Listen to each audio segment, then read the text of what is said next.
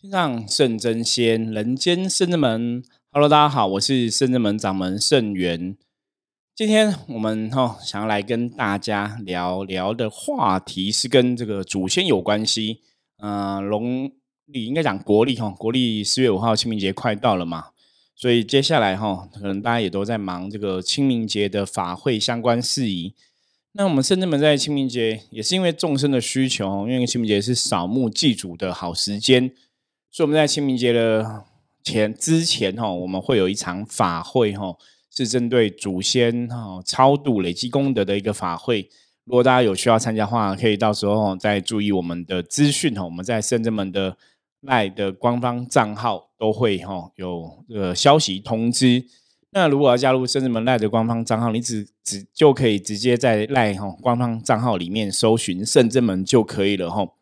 好，那在进入。祝今天的 进入今天的主题之前哦，想要来跟大家预告一下，我们在这个礼拜六哈，礼拜六下午的时间哈，三月十二号三一二哈，礼拜六下午的时间有一个象棋占卜秘籍的一个算是呃书友的一个活动，那也算是我们这个 p a k i s t 的见面会哈。所以如果说各位听众朋友你喜欢《同龄人看世界》这个节目，然后你也想要支持肾源的话，我们在三月十二号下午有个活动，在台北市吼，相关的资讯会放在那个下面的资讯栏中，那欢迎大家可以连接进去看吼啊活动的一些报名啊，然后怎么参加这样子。那希望就是很多朋友哈，如果说你有买《象棋占卜秘籍》这本书的话，我们在当场也会再为你做详细的介绍跟简单的教学，甚至教你这个牌阵哈牌卡要怎么使用，或者这个棋阵棋卡要怎么使用。所以大家如果三月十二号、三月十二号、三一二哈这个礼拜六下午有空的话哈，欢迎大家可以来哈跟盛元哈呃见面聊聊天、交交朋友，我觉得应该都会是蛮。令人期待的一个下午的时光哈，三月十二号欢迎大家踊跃报名哈。好，那我们三月十啊，对我再讲一下哈，三月十二号的报名，它是呃费用是三百块钱，然后还有付饮料这样子哦，欢迎大家可以踊跃参加。好，我们今天来进入主题哈，我们今天要讲的主题是。之前我有说过嘛，有一个通灵老师，他对于修行有很多很多的一个看法。那他提出了很多的内容，哈，有的内容也许是正确，有内容也许是不是那么正确，哈。所以我们来分享我们正确的看法好了。因为他提出来的问题，我相信也是大多数人可能都会有的问题，哈。我们刚刚第一个提到说四月初四月五号，哈，这个清明节的事情，所以我们就从。拜祖先的这件事情来讲好了，中国人呢，的确从古时候到现在就有一种慎终追远的态度，哈，觉得像一般我们讲，我们是炎黄子孙嘛，所以你能讲说我们中国人，我们这个中华文化哈的一般的习俗的习惯，大家会觉得是我们是因为我们身体留有父母的精血哈，父母的血液那遗传给我们有父母的 DNA。所以中国人会有这种祭祖哈、追寻祖源的一个概念。那这种祭祖跟追寻祖源的一个概念，基本上坦白讲哈，像我们在做灵修的朋友应该也很了解，其实灵修也有这样的一个同样的观念在里面哈。在灵修的系统里面，我们要拜祖先啊，我们要祭祖啊，哈，嗯，甚至我们要去追寻我们灵魂的源头。我觉得这个跟拜祖先的那个观念是都非常的接近的。那大家如果不管你有没有接触灵修哈，就是如果你是一般的，我们讲在台湾的啊出生长大的朋友，或者是说有些是你是比较偏向中华的文化的话，应该会很习惯哦，就是中华文化里面就是会拜祖先的这一件事情哦。那到底哦，祖先跟我们的关系是怎么样？我我们知道一般人最常听到祖先有问题的哈，大家可能还会有这个印象哈。祖先最常有问题是什么？习俗讲起来哈，最常见就是什么双姓祖先的问题哦。不晓得大家有没有遇过相关的问题哦？两姓祖先，甚至我有遇过朋友家里可能有三姓、四姓的祖先的问题啊，我刚刚讲祖先问题，从中国人的信仰里面来讲的话，就是觉得说，因为祖先，因为有他们才有我们嘛，所以说他有一个饮水思源的概念。那为什么要拜祖先这个事情，我们待会再来讨论吼。那因为觉得有祖先才有我们，所以祖先的如果他有这个香火的执着啊，哈，那没有得到很好的一个供奉供供奉的话，哈，香火供奉的话，可能他的身心灵他能量就是不安定的吼，那就影响到后代子孙。以这个逻辑来讲的话，哈，我们现在回到圣人们常常讲的一个能量的系统。我们说过，万物哈，这个世界都是由能量所构成的。祖先本身的存在，不管是他的肉体或是他灵魂，都有它代表的一个能量。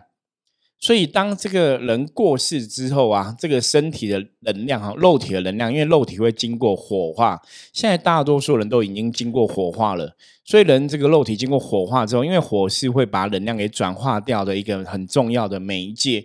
所以，经过肉体经过火化之后，坦白讲，肉体的能量连接就会比较薄弱一点哦，会比较低一点。那可是灵魂的意识哈，这种意念的连接，甚至从小到大哈，我们讲说能量是一种惯性。惯性的意思是说，它如果你是生存在台湾的这个地区哈，你都觉得说，哎，我们人死了就是会成为祖先啊，那。嗯，台湾人的信仰就是要小孩子要怎样，子孙要传宗接代嘛。如果你你这个当事人本人哈，对于这个传宗接代概念是很很重视的话，那你离开的时候啊，自然而然会怎样？自然而然，你可能就会真的变成一个祖先哈，会在祖先牌位里面。那这个如果以能量角度来讲，这个其实就是你灵魂残留的一股能量哈。我我想这样讲，大家会比较容易懂。因为你有这样一个能量，那这个能量算不算执着呢？坦白说算哦，因为你会执着说要有人传宗接代啊，然后要有人拜你嘛，哈，所以那个能量才会成型。一般我们如果人是放下、放下、放开的话，哈，能量就会涣散掉，哈。那你如果是很执着的话，那个能量就会凝聚、凝结成型。那自然而然，它如果凝结成型的话，它就会有它的影响力在嘛。所以，当当这样一股能量，它影响力在的时候，它的去处哈，因为很多时候啊，我们的生活习惯，跟着生活习惯，人类世界生活的一切，都会形成一种能量的残存，或是印记，或是能量的残留等等的。换句话说，就是大家怎么去思考能量这一件事情，吼，那它就会有什么那个演变。所以，很多时候。信仰的这种能量的风俗民情习惯，是这块地区它上的人大家都这样认知的话，这个东西就会形成一种能量的印记，也就会形成一种能量的残留跟影响。所以，我们以前在讲所谓的集体潜意识嘛，就这个世界上大家集体共同意识，它的确会形塑一个无形世界的一个集体的一个能量的。呃，你要讲说一个能量的概念在也好，是一个能量的。东西在也好哈，这个集体潜意识它的确是有可能去创造出在哪一张的东西。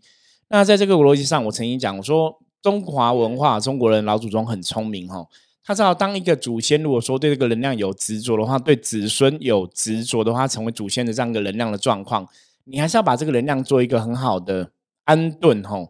当这个能量安顿好之后，那他这个人安顿好之后，他自然就不会跟我们在阳间生活的人产生一个交流，你知道吗？它不会有像，如果它是祖先死掉是鬼嘛，是阴间能量，阴性能量如果跟我们的人的能量产生一个交流，可能会造成阴阳不平衡的问题，所以你必须要去安定祖先的能量哦，所以就用一种方法叫拜祖先。好，那一般传统的讲法哈，当个祖先那个前前人过世的时候，他能量会涣散成三个地方哈，一般以前我们讲祖魂、生魂跟绝魂的一个概念嘛。那一般传统的说法是，三魂会散在哪三个地方？一个是跟着他的肉体在的地方，因为肉体本来是有是他肉体存在的地方，所以一个会在肉体吼。那现在当然我们讲嘛，如果是烧成骨灰之后，理论上那个肉体的连接比较薄弱，可是还是会有连接在，因为灵魂这个人的意识，因为现在他们都是火化了，所以。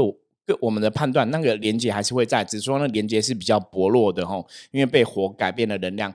那那个会在原因，就是因为当时你你对你的肉体还是有执着，了解吗？你对肉体有执着的话，你就还是会跟着你的骨灰吼。理论上比较是这样的一个状况。所以跟着骨灰，它可能就会是在坟墓里面哦，或是在灵骨塔、纳骨塔里面。那另外一个能量体会在哪里呢？另外一个能量体就会在你如果有拜祖先加上供奉牌位的话，它就在牌位。那另外一个能量体呢？哈，据说就是去另外一个世界哈，到灵界去，或者去如果做不好，可能就去地狱受苦受难；如果做得好，就往上天的世界去哈。大概有这样一个说法。那这三股能量哈，基本上来讲，三股能量如果聚在一起，就是以前我们在讲人类世界是一个完整的个体个人哈。可它分散了之后，哈，它基本上也都是都是分散。你可以讲说它是三分之一、三分之一、三分之一，哦，其实都是你，只是你的能量的三分之一。那你要用能量角度来讲，比方说这个人的能量 total 是九十好了，所以它分散就三十能量、三十能量、三十能量，这个逻辑是可以接受的，哈。所以是三分之一的它，所以基本上还是它，只是因为它不是一个完整的能量体，所以它可能表现出来就不会像。一个人生前那样子，脑袋很清楚，你知道吗？或是脑袋很很清楚，有智慧啊，有思想，可能就比较不会这样子哦。除非他这个能量不是三分之一、三分之三分之一这么刚好的分配，他可能有个东西特别执着，所以那个能量可能变成六十，其他可能变十五、十五，类似这样的概念哈。那我我们这边就是简单嗯跟大家叙述一下。所以当然这是传统的看法哈，传统看法是啊人有三魂七魄，所以它能能量分三魂会分开哈。那当然有这样说法。那如果我们再回到佛教的看法来好了哈，佛教看法可能比较倾向就是呃能量本身是一种意识体哦，意识的集合哈。像我们讲嗯人有第有第七意识、第八意识嘛哈，第八意识就是阿赖耶识嘛，是一个储存存存在哈。存在你这辈子所有东西的一个地方哈，第八意识阿赖耶识，它是比较像的。那以阿赖耶识的说法来讲，它就比较像是一个完整的能量，它未必是分成三分之一、三分之一、三分之一这种概念哦。那我们后来圣者们，我自己的理解哦，你把这个祖宗牌位，包括坟墓的骨灰哈，祖宗牌位都当成一个什么？一个传送门。因为他写的这个某某人的名字，写的某某人的名字，所以它其实是等一个能量的接口，了解吗？如果这个能量是在灵界投胎的话，或是在灵界生存，在天界、在地界哈，在地狱等等的，你可以透过家中的祖宗牌位跟坟墓的那个 能量的印记的连接，然后跟这个祖先有所连接到，大家了解这意思吗？所以以这个逻辑，如果是可以成立的话，那你这样子扫墓去。坟墓烧扫墓啊，去烧那些哦金子啊，他就可以从那边送给他嘛。那在家里祖宗牌位拜拜，然后你拜拜这个香的功德也可以给祖先。这个逻辑上来才讲得通吼。所以那会像是什么概念？我跟大家讲哈，比方说今天我我像我们是住在四林阳明山，我的朋友如果想要跟我联络的话，对不对？他可以通过什么方法？像我们现在都有赖的账号嘛，他可能通过赖的账号，他知道我的账号就可以找到我，对不对？就可以把讯息送给我，或者说知道我家的地址，他可以写信给我嘛，也可以寄东西给我嘛。所以那个祖宗牌位，你把它想成它就是一个地址的门牌号码，哦，一个地方的门牌号码。你有这个门牌号码，你就可以找到这个祖先，所以可以跟他联系，就像人家用赖在敲一样。哦，我们用赖在敲，你看哦，我可能远在台北，可是我们有些听众朋友在高雄嘛。可你在敲的当下，你有没有觉得你在跟我真实的在对话？就像我们用电话一样，对不对？虽然我们距离非常远，可是你在敲当下，有没有觉得我好像就在你旁边一样？会有这种感觉哈。所以这是种能量的一个留存的一个概念。所以你在跟祖宗牌位里面的祖先在讲的时候，他未必是真的住在祖宗牌位里面哦。一般，可是当然传统的还是会认为他是注重住在祖宗牌位里面。大家了解这个意思吗？哈，传统还是有这样认为。那我刚刚讲，因为大家都这样认为，所以它的确会有这样一个能量残留在祖宗牌位里面，还是会有。可是那个残留的能量，它是多完整呢？它是一个百分之百九十的完整个体吗？理论上应该不是哦。所以那只是一个残存的一个能量体。可是这个能量体可以让你把能量输送到最重要的个体去，哈，比较像是这样的概念。那当然，这个部分我觉得还有很多我们可以好好来研究跟讨论的嘛。因为我们曾经讲过，说大家离开，大家都没有当过无形的众生哦，就是以目前现在来讲，我们都是人嘛，你没有当过祖先，所以你也许很难去证实祖先是怎么一回事。所以，我们只能从我们理解的概念来跟大家讨论这个东西吼。所以，祖宗牌位上面住着祖先哦，住这个祖先，然后祖先可能也会在坟墓哈。基本上这个逻辑我是可以接受的。可是我说那个都只是他们残存的一些能量体，它不是一个非常完整的。可是你可以透过这个残存的能量体，找到那个最重要的灵的能量的意识所在哦。也许是在另外一个世界投胎这样子哦，等待投胎啊，或是等待超度啊等等的。好，我们回到前面来讲，我们刚刚讲，如果这个祖先哈对杨氏子孙哈，比方说你要传宗接代啊，然后你要传承香火啊，他有执着的话哈，有执着的话，他就没有办法好好去另外世界投胎嘛，他可能就留在这个家里有不当哈。那因为这样毕竟是阴阳是不一样，我们是阳间人，他们是阴间人嘛，所以为了安定他们的灵魂，我们就用拜他的方法来安定他灵魂。跟他能量产生一个共振哦，那因为人中国人在点香，香本身你在插香的这个行为，香就是一个跟五行世界沟通的媒介嘛，所以你就是透过这个香哈火把能量把你的意念转化掉，传递给祖先知道，让他们了解说你想要表达了什么意思。所以你拜祖先，他基本上是会知道的哈。那我们从另外一个概念来看，大家应该有看过那什么万善堂啊、有应宫啊、大众庙啊，对不对？那大众庙，你看，像我们在台北市士林区这一带，哈，这一带也有很多这种土地公庙，旁边就是大众爷，然后万善堂这样子，或是这个是拜土地公，这可能拜地藏菩萨，旁边有大众爷，或是像我们之前哈有去，嗯，大龙童哈，就是也在士林这边哈，阎罗天子哈拜包大人的地方，那他也是旁边也是有大众爷哈，所以那旁再拜一个阎罗天子包大人，所以你看。在台北市士林区这小小的地方，其实就很多这样的地方。那一样，我刚刚讲老祖宗的概念是什么？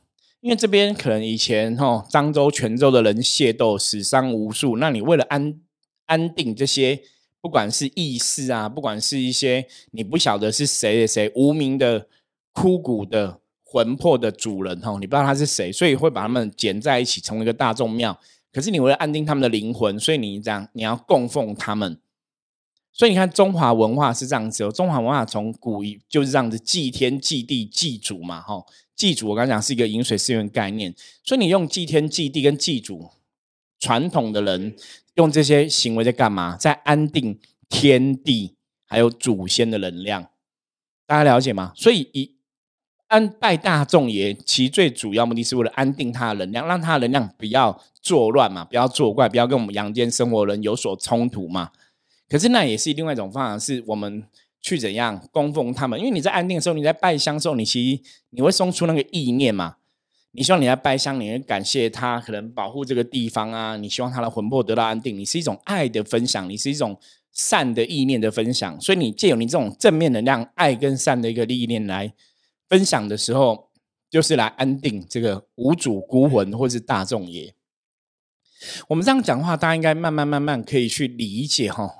原来拜拜啊，甚至你在大众爷庙、万善堂拜拜，它其实是存在很多什么正能量的状况在里面。我刚讲嘛，你在拜他，是你在分享你的，希希望这些亡魂可以得到所谓的安息，对不对？我们希望他们得到安息，所以我们去拜他嘛。所以你当你在拜的这个行为，它会强化你的意念，就真的的确可以让他们得到安息。了解吗？那另外一个部分，当然讲，就是说，生活在台湾、生活在我们讲中原这一块地区的人，哦，自古以来几千年的文化，都在跟人讲什么？一个人死掉之后，你就是要有人供奉，你才会比较好。所以这个意念，它已经在风俗习惯里面形成一种能量的痕迹，甚至我们讲说，这个意念，它已经在集体潜意识里面形成一个无比。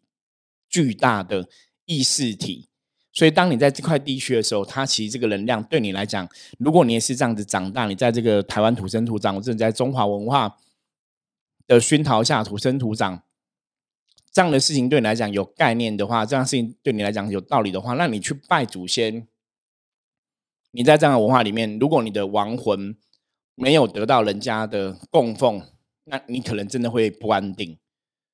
大家了解吗？所以我曾经说，老祖宗在拜祖先，其实是想方设法想要安定祖先的能量哦，安定祖先能量。那安定祖先能量跟我们有什么关系？基本上来讲哈，大家知道祖先跟我们有血缘上面的关系连结嘛？那你知道吗？血缘就像以前人家那种发誓，对不对？发誓都要弄流血啊，或者写什么血书哈。因为血液是人类很珍贵的生命的一个能量体哦，所以血它有个很强的能量的意念的连接，大家了解吗？所以我们跟祖先有血缘的关系，那个血是有很强的一个基因的意念的连接。所以换句话来讲，从能量的世界来看哦。如果今天一个祖先的能量是不好的哈，他离开这个人世间，他死了，他可能没有得到好的超度啊，他能量可能是不 OK 的，那他对你会不会有影响？从我们我们从传统的风水学来看好了吼，人家说死后要土葬啊，要看好的风水目的嘛，有没有影响？我只能跟大家讲，我们接触风水的概念是。它就真的有影响啊！你把祖先葬在好的风水宝地，它的确好像子孙的命运会不一样，大家了解吧？吼，所以它还是有它的一个影响力存在哈。这种东西我觉得无法铁齿。那因为像我们是真的有在膨胀的东西了，我们就会知道说，诶，那好，好像还是有它存在的道理吼。所以祖先中好不好？对我们的确会是有它的一个影响吼。那就是因为血缘关系的一种能量的。连结，大家了解吗？哈，所以我们希望祖先可以很好。好，那我们先来讨论另外一个问题。这个问题我以前也跟大家分享过，哈，也很常跟大家分享过。像比方说，有些人去扫墓啊，有些人在拜拜祖先的时候，比方说我们在埋那个祖先的坟墓的时候，其实像那种你要动土啊，哈，或或是棺材啊，那封棺那都有一些煞气，哈。那这些煞气是不是真的会存在？基本上来讲，这些煞气是真真实存在哦。很多人会觉得说，哎，今天我去拜我祖先啊，那可能老师说今天八字不好，或者说今天呃，可能属羊的生肖会犯冲哦，叫我们要避一下。那现代人就很理性嘛，哈，很理智，说，哎，属羊犯冲，为什么我要避一下？就不懂啊，那是我祖先，或是那是我爸爸，他又不会欺负我，为什么我要避一下？然后就很铁齿这样子。那结果就不小心冲煞到了哈，就轻的可能就是重感冒，严重可能命都没有哈。你就觉得说很奇怪，明明那是我的父亲，明明那是我的亲人，为什么会去冲煞我哈？我跟大家讲一点，我们一直在讲这是个能量的世界，你懂吗？所以很多事情是能量。那那他这个这个亡魂，他死之前是你的父亲，他不会欺负你吗？可他死了之后，他已经没有那个意念的存在了，他没有办法去判断。因为我们刚刚讲，他能量如果分三分之一、三分之一、三分之一的话，他能量基本上都不是一个完整成型的，所以他不会有那个人类的脑袋意识说这个是我的子孙，我不能冲杀他。哈，一般是有这种说法，就是他第一个他不是完整能量，所以可能他只是一个单纯的阴性能量。阴性能量对我们这种阳性能量的人，本来就有能量冲煞的问题，这是一点。第二点来讲的话，哈。就算不要论祖先这个阴性能量，在这个世界上，我们讲万物都有能量，吼，天时地利人和，天地人气都有各种不同能量存在，包括你在这个地方都有能量存在。一般讲所谓的动土煞，包包括像之前台北市很多在挖捷运啊、捷运啊、地下道啊，那你要想哦，地球我们都把地球当成母亲在看嘛，那你这个地挖了一个很大的一个。凹痕那个伤痕哦，那可能就会流血，会有化脓啊什么，所以它就有个不好能量会出来。那你在附近人，如果你能量是比较小的，那个洞挖了很大，那个能量的冲突冲煞就会很严重。所以以前动土是一定都要拜拜的哈，就是要安定土地，你要先拜拜，先安定土地，不然这个能量冲煞出来的话，其实严重会没有命吼。所以一样吼，你今天去祖先的坟墓，他可能坟墓在整理，或是他祖先要。新的要埋进坟墓里面，为什么那种煞气会影响哦？我说那只是单纯的能量冲突，那不是你祖先爱不爱你的问题，大家了解吗？是能量的冲突哦。所以，我们真的要跳到能量角度去看这一切事情，你才会更知道哦，能量到底怎么一回事，拜祖先是怎么一回事哦。以前我曾经举过例子，我说今天哦，就算是她是一个很漂亮的女生，然后她可能大便就不会臭吗？不会吧，大便还是会臭，因为那个就是一个能量的问题。懂吗？那大便啊，比方我我举个例，这样讲很，这样大家会听起来早上倒胃口。OK，我们换别的例子好了。我刚讲能量就是能量哈，就像比方说古时候有人那种就是，嗯，去棺木嘛，他可能要以前不是有那种偷棺木的人呐，把棺木打开，那不是有尸毒之类的什么的哈？那你可能会想说啊，这个是因为这是偷我家棺木的人，他被我祖先的尸毒弄到受伤，是天经地义哈。可是我要跟你讲，如果是你掀开棺木，你会不会被尸毒影响？你还是会有，因为那只是单纯就是细菌的影响，那是一种能量影响，那跟是不是你祖先没有关系，因为它就是一个腐败的肉体嘛。腐败的肉体是不会去判断说你现在打开棺木是我的子孙还是不是我的子孙，大家了解这意思吗？所以能量的冲突是这样子哦，真的要了解，因为相关的东西我真的听的太多了哈。包括像我们之前有分享到说，很多修行的朋友会去坟墓区说想要度无形众生嘛。那你秉持好意去要去度无形众生，可是有些人去了之后，反而怎样卡很多回来，那就觉得很莫名其妙啊。为什么明明我是好意的，我是善念的，我想要去超度他们，为什么他们还要卡我？我跟大家讲，那就是一种能量的冲突，没有为什么哦。因为他讲真的，他也不认识你哦。你虽然是好意，可是那个能量卡你没有原因。我我应该这样讲。我是好人，对，我们都觉得我们是好人嘛。那为什么走在那个道路上，灰尘都会跑到我们身上来？你了解吗？就像我们在山边，有时候风沙大，你还是都有很多灰尘嘛。可是奇怪啊，我跟灰尘无冤无仇，不是吗？你干嘛全部都挤在我身上，卡在我身上？大家了解吗？这跟你是跟灰尘认不认识，或是你有没有恩怨没有关系。它就是一个能量的集合体，懂吗？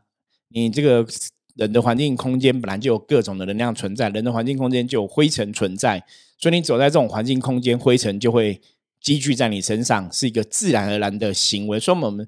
以前在修行讲道法自然是有它的道理吼，所以不管在讲祖先，在讲大众爷万善堂，不管在讲神等等的，很多时候它就是一种能量的连接，它未必有一定的道理吼。那如果这个是神，我们讲神的能量是比较有一个意念的，神可能是有一个比较清楚的一个共同的一个意识存在的话，那当然它表现出来跟鬼就会不一样了吼。大概哈，今天跟大家分享的哈，一样也是从能量角度来看祖先这个事情。